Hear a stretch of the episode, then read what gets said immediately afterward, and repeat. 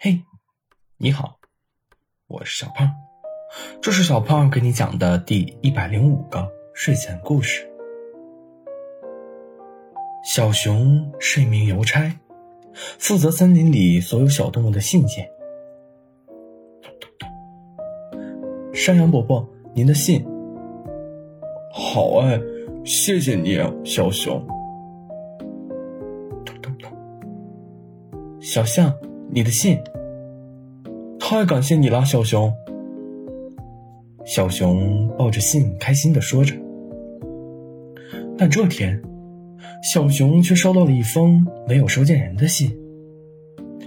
小熊看着信封，犯了愁，想要退回去，可发件人的地址又看不清。小熊决定暂时放任不管，说不定过几天就有人来找信了。可过了几天，找信的人没有来，小熊却收到了第二封信，和第一封一样，上面什么信息也没有。小熊决定拆开第一封信看一下。亲爱的，森林里的小动物，我是曾经住在这个森林里的小兔子，但我现在搬到了一个新的地方。这里没有朋友，我每天都很孤单，只有门口的一棵银杏树陪着我。如果你收到了这封信，可以和我说说话吗，小兔子？小熊拆开了第二封信，发现第二封信也写着同样的内容。看来，小兔子确实十分孤单。小熊决定给小兔子回信：“亲爱的小兔子，我是小熊，是一名邮差员。我收到了你的来信，很高兴你也曾住在这片森林里。现在森林里住着山羊伯伯。山羊伯伯虽然年纪大了，但身体很好，去年拔河比赛还得了第三名呢。还有小象。”他力气很大，十个小兔子抱不住的树都能举起来，是不是很厉害？小熊就这样，小熊和小兔子开始互相写信。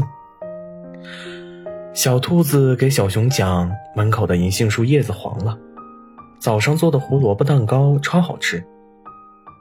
小熊给小兔子说，森林里发生的有趣的故事。哪棵树上的果子最甜最好吃？可最近几天，小熊都没有收到小兔子的信，他该不会是遇到危险了吧？或者是他又搬新家了吗？小熊决定背起背包去找小兔子。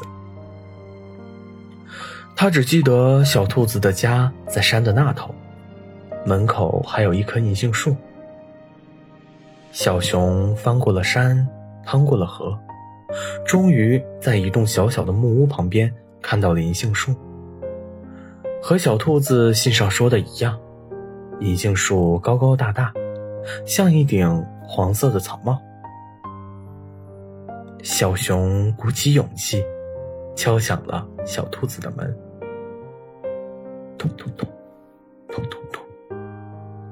敲了很多下，都没有人应答。小熊坐在门口的台阶上，从天亮坐到了天黑，小兔子还是没有回来。可能是他给我写了信，我没收到。对，一定是这样。小熊这么想着，飞快的跑回家里。可他到家之后，找遍了所有的信，却并没有小兔子的来信。小熊失魂落魄的瘫坐在椅子上，咚咚咚，咚咚咚。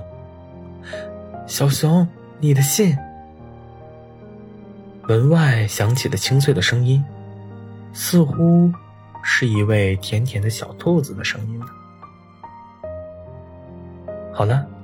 故事讲完了，故事来自微信公众号“睡前故事糖果屋”，我们下次再见，晚安。